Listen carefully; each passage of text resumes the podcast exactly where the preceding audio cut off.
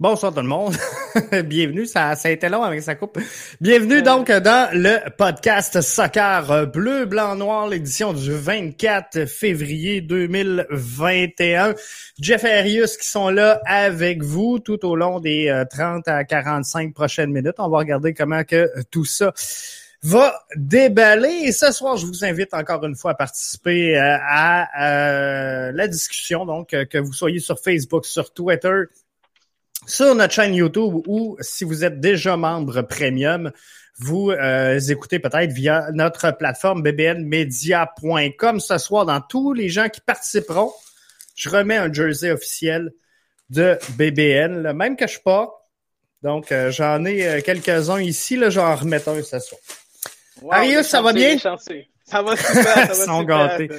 Sont gâtés, sont gâtés, les, les, les auditeurs. Bonsoir les auditeurs à tous. Laurent Simon, international belge de retour avec la formation. Je pense qu'on pouvait pas passer à côté, il fallait euh, en parler. Paraît qu'il y a une équipe aussi de second plan qui a changé d'entraîneur-chef aujourd'hui, mais c'est un, un, autre débat. Mais nous autres, donc, on a euh, un nouvel assistant pour prendre la place de euh, Patrice Bernier du côté de Montréal. Et là, là, là, je sens que ça va être le fun. Euh, par contre, c'est sûr qu'on n'a pas énormément d'expérience derrière le banc. Tu sais, ma première impression, on a Laurent Simon qui est nouveau, Thierry Henry, qui, qui les deux joueurs qui ont beaucoup d'expérience sur le terrain, mais derrière un banc, c'est une autre chose. Puis on a deux, il va falloir faire attention, on a deux personnalités très, très fortes derrière le banc. Je suis pas sûr que ça me tenterait d'être le quatrième arbitre dans un match où on a Laurent Simon et Thierry Henry sur le même banc il, est mieux de marcher de web. Écoute, euh, Jean-François, euh, ben, je pense que c'est euh, premièrement c'est une bonne nouvelle pour les, les partisans du CF Montréal, club de foot de Montréal, parce que je pense que Laurent Simon connaît très bien la ville. Puis, tel que M. Renard a mentionné, c'était une association logique pour eux et souhaitable. Presque naturel, hein? Presque naturel, parce que, écoute, quand, quand, il est arrivé ici, c'est quand même, il a, voulu, il a bien mentionné qu'il voulait bien s'établir ici à Montréal, à Québec, et pour, pour pouvoir donner une meilleure possibilité de vie à sa famille et tout, donc pour plein de raisons personnelles. Mais la première raison, il, a choisi Montréal. Donc, euh, Montréal, c'était une ville pour lui qui l'intéressait. Et donc, euh, euh, écoute, il a mentionné qu'il était très heureux et fier de revenir au sein du club. Donc, je ne vois pas pourquoi la famille et lui ne sont pas heureux aujourd'hui, puis que les partisans ne seraient pas heureux d'avoir quelqu'un qui a beaucoup d'expérience internationale et aussi beaucoup d'expérience dans la ligue et qui va amener, je pense que euh, beaucoup aussi euh, aux jeunes, euh, aux jeunes joueurs de l'impact. Et, là, ça va un peu séparer également les tâches, sans dire qu'on on avait deux personnalités qui voyaient un peu la même chose, parce que, tu sais, Patrice Bernier, malgré tout, a quand même un profil offensif. Mais, mais là, on se ramasse avec une nouvelle brigade défensive avec les, arrivées de, de Kiza, de Bassong, de Meller, de Struna. Euh, ça va faire du bien d'avoir justement ce partage des tâches-là et d'avoir quelqu'un en arrière qui, qui va pouvoir dire, OK, moi, je vais, je vais parler au système défensif, bien que on le sait à, à base, c'est Thierry Henry qui euh, va l'idée le projet. Donc, mais, mais d'avoir cette transmission-là naturelle avec les, défenseurs, ça va faire du bien. Ça va faire énormément du bien dans, dans le but euh, où est-ce que, où est-ce que, où est-ce que pour, faire, pour faire comprendre aux auditeurs, c'est que Laurent Simon connaît la ligue. Il connaît les équipes. Euh, un homme qui a joué euh, pour le euh, CF de Montréal. Tout à l'heure, j'ai mentionné l'Impact. Excusez-moi, c'est CF de Montréal. Ben, à l'époque, c'était l'Impact. À l'époque, c'était l'Impact. Bien dit, c'est vrai, tu as raison. À l'époque, c'était l'Impact. Ah, et, là, par la suite, il est allé à LA Galaxy et ensuite Toronto FC. Donc, trois gros clubs quand même qu'ils ont aspiré. Et puis, dans le temps que Laurent Simon était là, ils ont quand même, ils se sont rendus loin, l'Impact. Et puis, euh, pendant l'année que Laurent Simon, pendant les temps que Laurent Simon était avec l'Impact, il a gagné défenseur de l'année. Donc, je pense que c'est un joueur qui s'était bien établi dans la MLS et puis qui avait gagné beaucoup de respect euh, à travers de la ligue. Et puis maintenant, avec un ajout comme Laurent Simon sur le banc, ben, moi, je pense que ça vient complémentaire. On a un attaquant légendaire, puis on a un, bon défenseur international qui va pouvoir donner des bons conseils aux jeunes et puis les, les, aider à, à s'améliorer rapidement dans les erreurs. C'est tout. Et, et c'est un peu ce que je voyais quand les premières rumeurs avait sorti à l'époque de, Thierry, de pas de Thierry Henry, mais de euh, Laurent Sima qui pourrait effectuer un retour. À l'époque, c'était comme joueur qu'on parlait.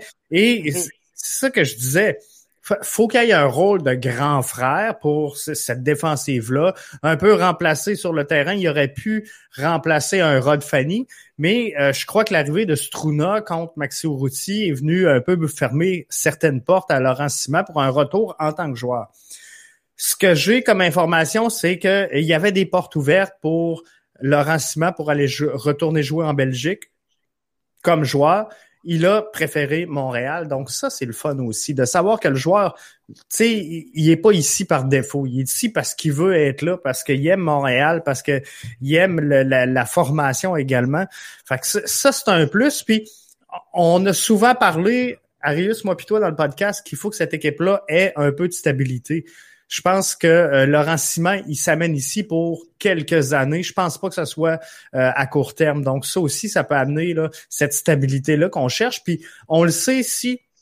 Il y a eu beaucoup de rumeurs euh, concernant Thierry Henry dans les derniers temps. Je pense que maintenant, ça, ça devient pas mal apaisé. mais éventuellement, Thierry Henry va quitter. Il sera pas ici pour dix ans. Et je pense qu'on on va pouvoir dès maintenant préparer un peu, si on veut, cette transition-là. Euh, peut-être éventuellement vers le rassiment si, euh, s'il a tout ce qu'il faut pour devenir entraîneur-chef. On pourrait peut-être se poser même euh, la question est-ce que on prépare déjà le départ de Henry C'est peut-être ça, exactement. Donc, moi, je crois que oui, un peu, dans, ce sens-là, parce qu'on sait que Thierry Henry était, là de passage, et puis bon, il a d'autres objectifs de but. Euh, et, Laurent Simon veut s'établir. Rappelez, si on se rappelle quand l'impact, euh, quand il jouait pour l'impact, quand l'impact a fait l'acquisition de Laurent Simon, première chose qu'il a mentionné, moi je me souviens très bien, c'est qu'il voulait s'établir à Montréal, lui et sa famille.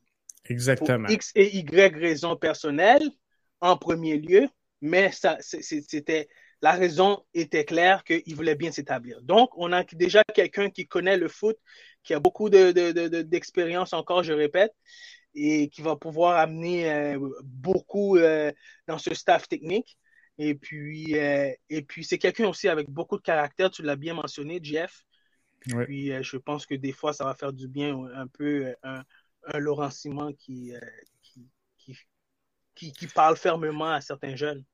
J'ai hâte de voir, j'ai hâte de voir ça va prendre combien de temps avant que euh, le, duo Laurent Simon, Thierry Henry se prenne une rouge sur le, banc de touche. Parce que là, on, a deux personnalités fortes, deux euh, personnalités qui euh, aiment bien asticoter un peu l'arbitre s'ils sont en, défaveur. Donc, c'est sûr qu'il y en a un des deux qui se prend un rouge en cours de, de saison. J'ai hâte de voir qui sera le premier des deux. Mais soyez sûrs, ceux qui se le demandent, c'est pas est-ce que ça va arriver, c'est à quel moment ça va arriver. Ça, ça, devrait euh, arriver. Mais ils sont quand même assez tolérants dans la Ligue MLS. Euh, Une chance. Avec les entraîneurs. on va en avoir besoin. Euh, une note un petit peu moins positive, mais ben, c'est pas que c'est négatif. Je pense que c'est quand même une, belle étape, un beau bagage d'expérience. Mais les filles aujourd'hui, équipe canadienne qui mm-hmm. s'incline 2-0 face au Brésil, les filles avaient quand même bien fait face à euh, l'Argentine.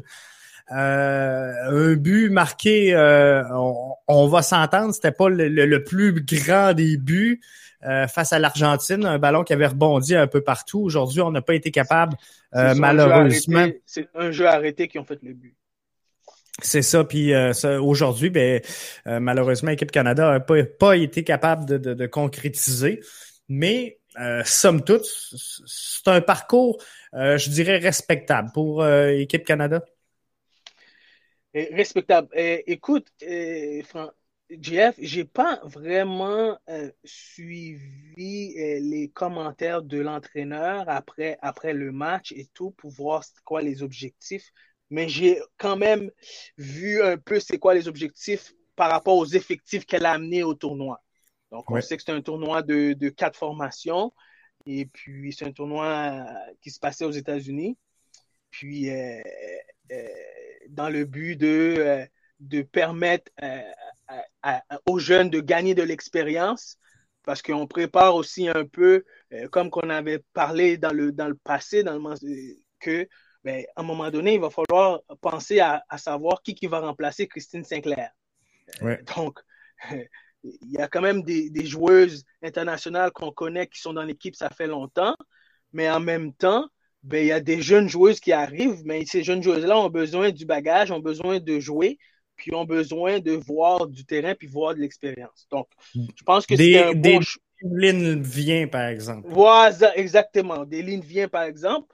Donc, c'est important pour des joueuses comme ça de connaître ces genres de compétitions-là et donc, quand ils vont arriver dans les compétitions un peu plus, avec une, ampleur plus importante, comme la, qualification pour la Coupe du Monde, puis comme les Jeux olympiques qui arrivent bientôt à Tokyo, ben, euh, j'espère que l'équipe canadienne va pouvoir choisir les meilleurs dans toute cette, cette, banque, banque de joueuses-là qu'elles ont, puis euh, pour pouvoir euh, bien compétitionner. Parce qu'on a vu une équipe canadienne avec aujourd'hui qui avait beaucoup de difficultés à défendre. Euh, deuxième sur tous les ballons. Euh, et euh, en bonne partie de la rencontre, c'était comme ça. Puis, puis en plus, c'est un match important parce que les deux équipes étaient à égalité au classement mondial.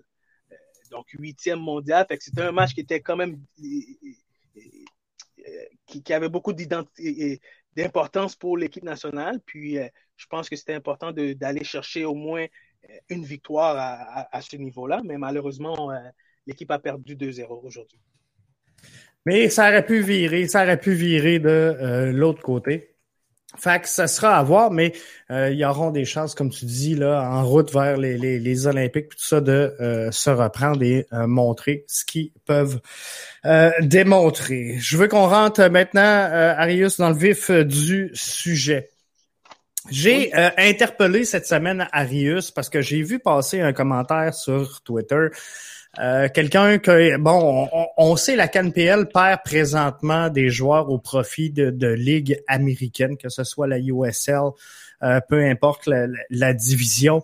Et l'info m'était venue aux oreilles de c'était plus payant de jouer en, en aux États-Unis en troisième division finalement que de jouer au Canada en, première division.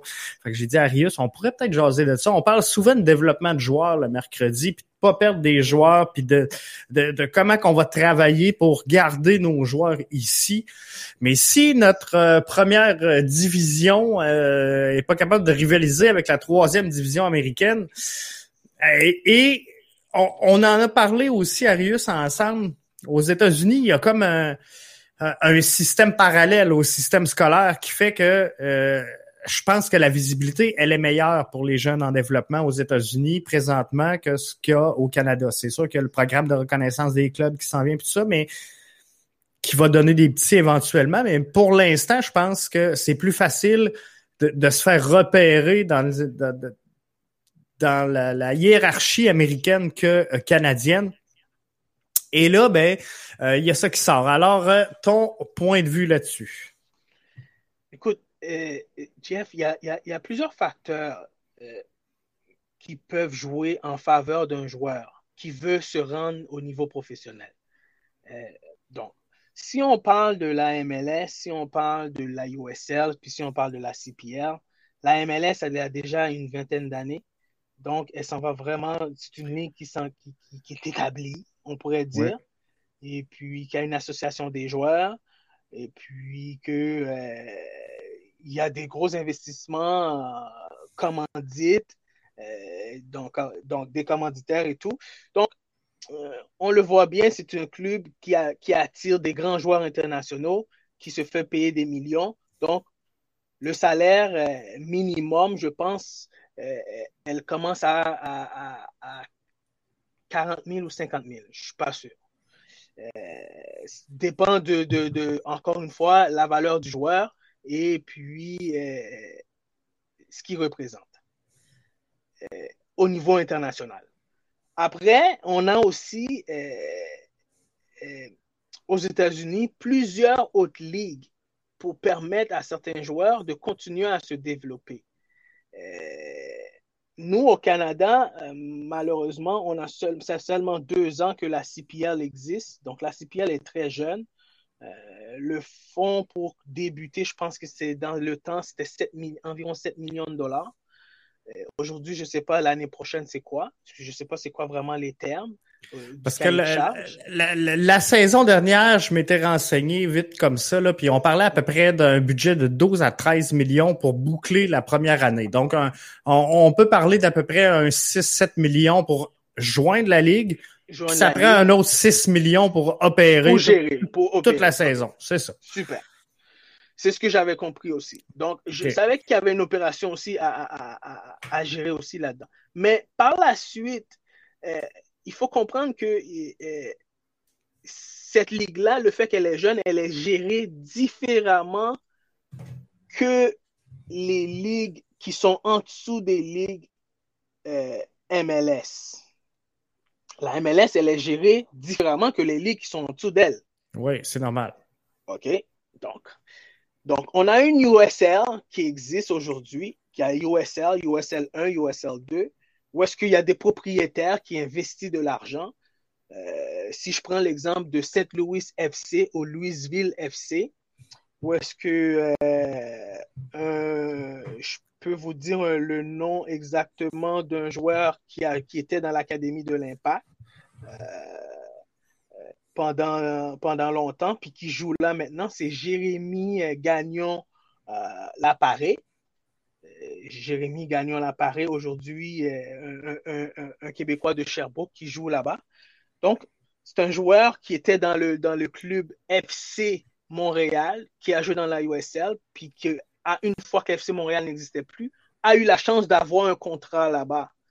Donc, Jérémy Gagnon l'appareil aurait pu revenir jouer CPL. Mais moi, je crois que son salaire qu'il gagne avec euh, la, valeur qu'il avait dans le temps quand il jouait pour FC Montréal est beaucoup mieux de ce qu'il gagnerait en CPL. On ne rentrait pas trop dans les détails de, sa, de son salaire, mais je pourrais te garantir qu'il gagne beaucoup mieux. Et est-ce que, Arius, 30 secondes, je t'arrête, est-ce que euh, au, niveau du, calibre de jeu, parce que je suis pas énormément la USL, je vais être franc, mm-hmm. mais USL 1, USL 2, USL 3, est-ce que la CPL se trouve à être à peu près l'équivalent en calibre de la USL 1? Non. C'est plus USL 2? Je, peux, je pourrais te dire que peut-être USL 2 puis USL 3. OK. Euh, euh parce que euh, le niveau, euh, le niveau, parce que le, la Ligue USL est quand même, elle existe quand même aussi, ça fait longtemps. Ouais, ouais, elle est là. Elle est là, ça fait un, bout. Donc, il y a des équipes qui sont bien établies. Donc, les clubs que je, vous, je te nomme en ce moment, Saint Louis, Louis FC, puis Louisville FC, euh, puis je te, nommer un autre club aussi que, en ce moment, Carl Wimet, il joue en ce moment. C'est un club qui a une valeur environ de 3 millions de dollars. C'est. Euh, euh, juste pour pas me tromper, ND11. ND11, c'est un club dans la USL qui a environ une valeur de 3,5. Carl Wilmette, pour les gens qui ne savent pas sur le marché des transactions, vaut en ce moment à une valeur de 300 000 dollars. Sur le transfert market. Sur le transfert, oui. Donc, il a une valeur comme joueur de, transfert de 300 000 dollars. Donc, on peut imaginer c'est quoi son salaire comme joueur. Ça donne une bonne idée. Ça donne une bonne idée. Je, veux juste apporter une précision, Mathieu, qui nous dit que euh, JGL est euh, rendu en CPL avec Halifax, oui, mais euh, au moment où on, on, a dissous le CF Montréal, il l'a poursuivi en USL. USL. Exactement. Good. On poursuit. Donc, c'est ça. Euh, Carl Wimet, oui, c'est ça. Ça nous donne une bonne idée euh, de, de, ce qui peut valoir, tu sais, à quelque part, le transfert, euh, sans dire qu'il est, directement lié, ben, est un bon indicatif pour nous donner la valeur d'un joueur. Pour nous donner la valeur d'un joueur, OK? Donc, dans la CPL, très peu font 40 000 dollars par année, là. Très peu. Puis celui qui va faire 40 000 dollars par année, c'est le top, top, top des joueurs. C'est le joueur désigné. c'est le joueur, c'est comme si c'était le joueur désigné. Donc, en ce moment, euh, le salaire peut commencer peut-être entre 12 000 et 15 000 et peut-être qu'il y a des joueurs de réserve qui sont un peu plus bas que ça en salaire. Donc, en salaire. Et, donc, la USL, par exemple, tu as des joueurs qui peuvent avoir un salaire de 150 000 dollars dans la USL. parce que, je te donne un exemple, parce que ce joueur-là a été un joueur euh, euh, qui jouait dans la MLS et euh, qui était peut-être 12e ou 13e joueur de la MLS, puis qu'après ça, après un certain temps, ben, sa valeur a comme un peu descendu. Mais il est devenu un joueur numéro 1 dans la USL. Où est-ce qu'il peut parce qu'il il avait une valeur, euh, une bonne valeur parce qu'il vient de la MLS. Donc, euh, il va vendre des billets, euh, il va attirer des foules dans la USL, où est-ce qu'il y a des, stades de 5 à 10 000 personnes. Donc, si tu as un club qui est très bien organisé, comme je te disais, Saint-Louis FC puis Louisville FC, c'est 5 à 10 000 personnes par match. Donc, puis bien organisé, donc, ça rentre des sous, et que tu es capable de payer un bon joueur international un salaire de 150 000 dollars. Avec mes ressources, avec les informations que j'ai eues, euh, euh, il y a des joueurs qui sont dans les trois chiffres dans la USL.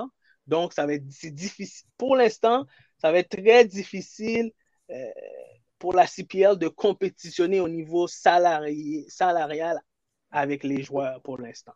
Je ne dis pas dans, dans quelques années que ça va être, ça peut pas être différent. Mais pour l'instant, ça va être difficile.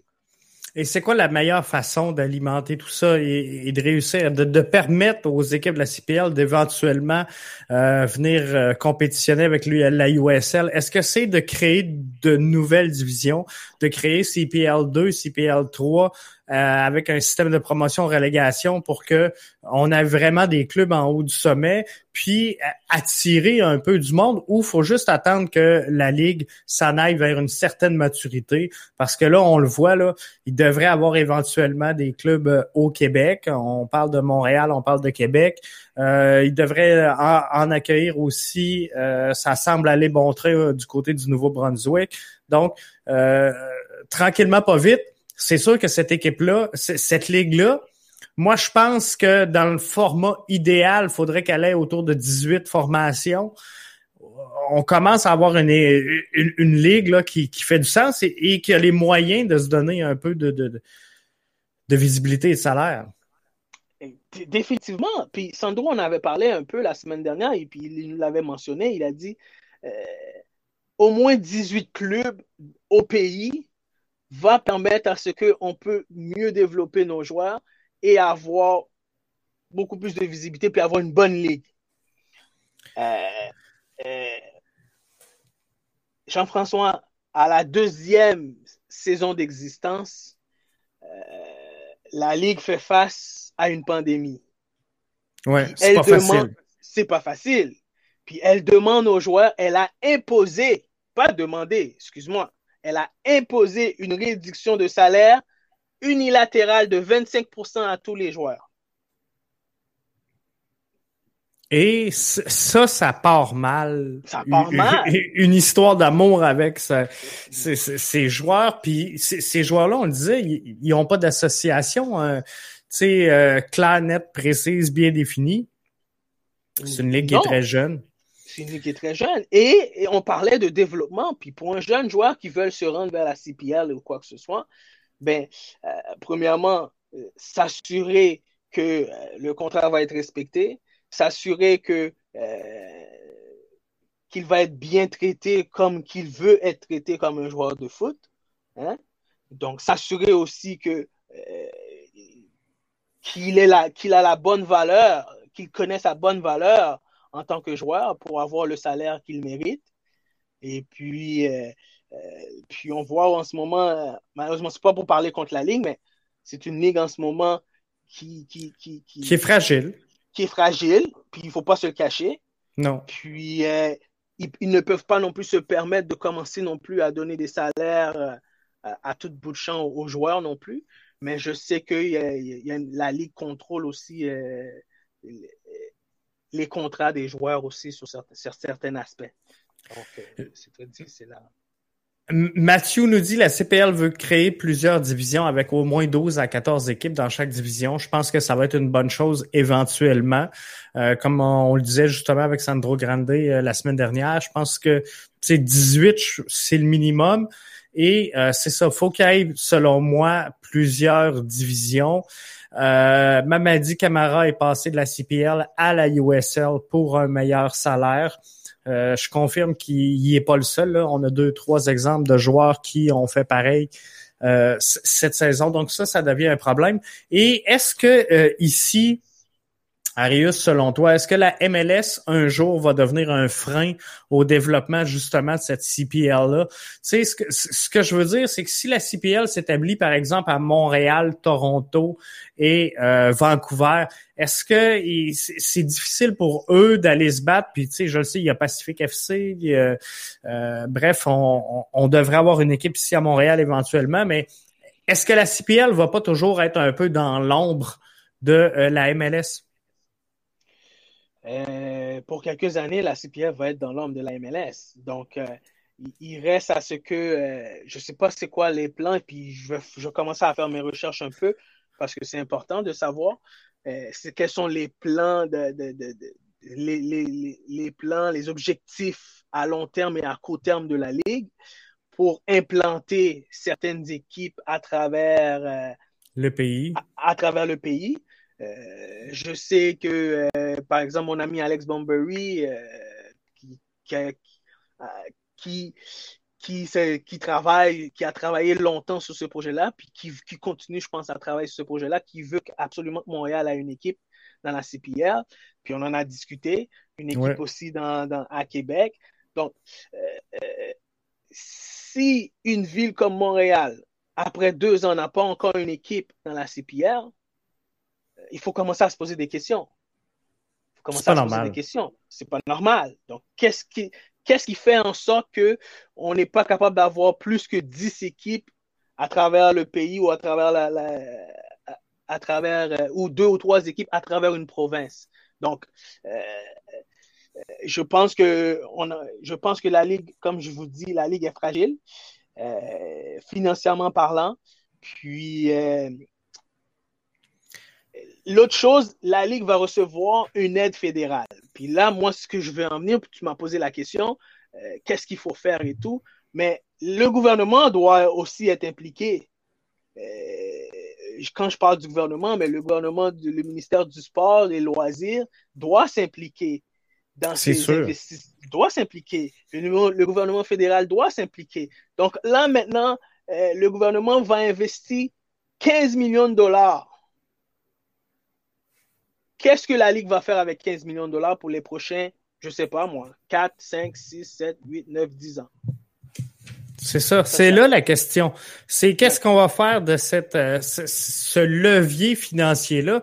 Puis moi je pense que euh, je le sais que concrètement ça changera rien sur le terrain pour les équipes, mais moi je pense qu'une bonne partie de, de, cet argent-là doit aller à faire la promotion de ce circuit-là. On entend très peu parler. C'est sûr que présentement, euh, on n'a pas d'équipe au Québec. C'est peut-être pour ça. Mais moi, quand une ligue me dit on veut s'introduire au Québec, on a de la misère à avoir des communications en français, que tu sais, on, on, réussit juste à s'exprimer en anglais ou à peu près. Euh, j'ai la misère à croire, tu sais, à quel point cette équipe-là veut s'implanter ici, cette ligue-là veut s'implanter ici. Donc, euh, il va falloir passer de la parole aux actes, mais moi, je pense que ça leur prend une grosse campagne de séduction auprès du public canadien. Et, euh, tu sais, ils l'ont bien. La ligue paraît bien. Euh, chaque fois qu'on voit quelque chose sur les, un média apparaître sur les réseaux sociaux, c'est bien fait, c'est bien produit. Donc, je pense qu'ils ont ce qu'il faut. Par contre, ça prend un investissement pour euh, vraiment faire rayonner cette ligue-là. Je pense qu'ils ont un bon contrat de télé avec One Soccer, un contrat qui est très lucratif. Je ne sais pas si c'est bon ou si c'est un frein parce que là, il n'y a pas de marché local vraiment qui peuvent les représenter. C'est One Soccer qui décide ce qui va se passer. Mais pour la ligue, c'est beaucoup d'argent, donc ça c'est une c'est une bonne entente selon moi. Euh, mais le reste là, je suis pas dans le secret des dieux, mais je pense que ça passe par une bonne campagne de promotion. Une bonne campagne de promotion, puis aussi euh, de rester proche des amateurs de foot à travers le pays. Euh, je regardais un peu le repêchage de la CPL. Euh, honnêtement, euh, j'ai écouté un peu euh, ce qu'il disait et tout. Moi, je sais pas vraiment, à part l'université qu'on voit en compétition, puis on voit les matchs, je sais pas comment ils font pour voir tous les meilleurs joueurs à travers le pays. pour repêcher les meilleurs joueurs à travers le pays. Parce que si tu veux être une ligue qui est reconnue à travers ton pays, il faut que tu, tu ben oui, il faut que tu scoutes, puis il faut que tu scoutes ceux qui viennent de chez toi, puis de ne pas les empêcher de partir. Euh, ce que je trouve intéressant, c'est que, bon, on repêche au niveau universitaire, sauf que ces jeunes-là qu'on repêche au niveau, repêche au niveau universitaire, euh, par exemple, euh, le joueur, si après finir l'école, il s'en va jouer, puis il n'a pas un salaire normal pour gagner sa vie, je pense que le joueur va vouloir aller ailleurs pour gagner sa vie. C'est sûr. Correctement. Ou, il va faire d'autres choses. Ou il va faire d'autres choses, voilà. Donc, pour éviter de perdre des bons joueurs à travers le système parce que la Ligue ne leur donne pas un, moyen, de finance, un, moyen financier sécuritaire pour pouvoir en venir à leurs besoins, euh, ben, tant autant qu'on va avoir des ligues qui vont être fragiles comme ça, ben, ça va être difficile de compétitionner avec les grands. Puis là, tu sais, j'entends déjà le monde qui vont se plaindre si je dis ça, mais je pense que le gouvernement doit euh, investir dans, la CPL. Puis là, on va me dire, faut pas investir dans le sport professionnel, mais euh, je serais pas d'accord si on me dirait que le gouvernement investit dans la MLS. Sont là, sont établis, n'ont plus de besoin. Je serais pas d'accord si on me dit on investit dans, la Ligue nationale de hockey parce qu'ils en ont pas besoin, sont là, sont établis depuis longtemps. Pour la CPL, c'est une émergence. Euh, il arrive, c'est la deuxième année, dont une qui euh, s'est passée en temps de pandémie. C'est un sport qui est en progression, qui gagne en visibilité. Et ce qu'on veut faire rayonner, c'est pas d'aider nécessairement les clubs ou la ligue en question, c'est d'aider le rayonnement et la rétention de nos joueurs ici pour que lorsque éventuellement on ait des Alfonso Davies qui réussissent dans le monde, faut qu'ils portent fièrement un maillot d'ici, faut qu'ils soient formés ici. Faut pas qu'ils aillent passer par deux, trois équipes en Europe puis qu'on que finalement on sache même pas que c'est un Québécois, c'est un Canadien, c'est un... fait que faut que ces joueurs-là puissent être fiers de leur développement et dire Hey, moi j'ai été formé chez nous, au Canada, ça joue au soccer et ça joue bien. Oui, oui. Puis, puis euh, euh, je pense que c'est ça le but de, de, Canada Soccer en ce moment avec toute la reconnaissance euh, des, des clubs. Programme de reconnaissance des clubs.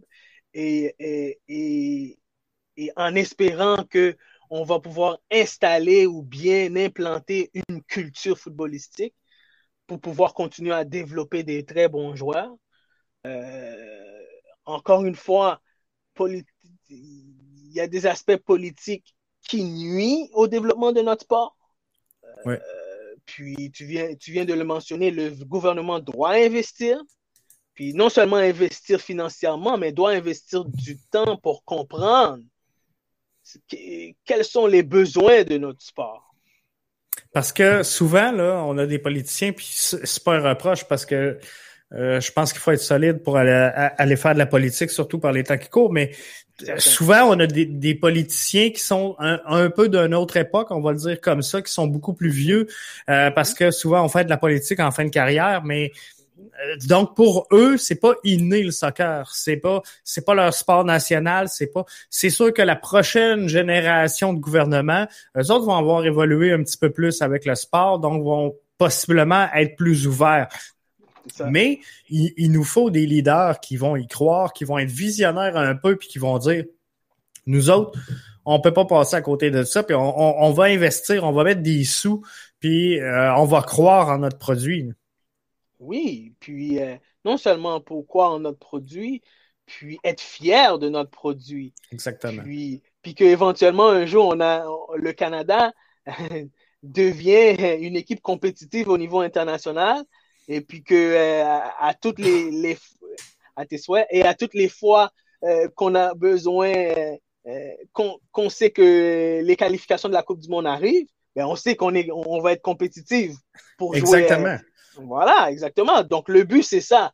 Le but, l'objectif de tout le monde, puis encore une fois, puis je pense que ça devrait être l'idée derrière tout ça, mais qu'un jour, qu'on est tous ensemble, puis regarder à la télé le Canada qui est à la Coupe du Monde, puis qu'on porte tout notre chandail du Canada fièrement.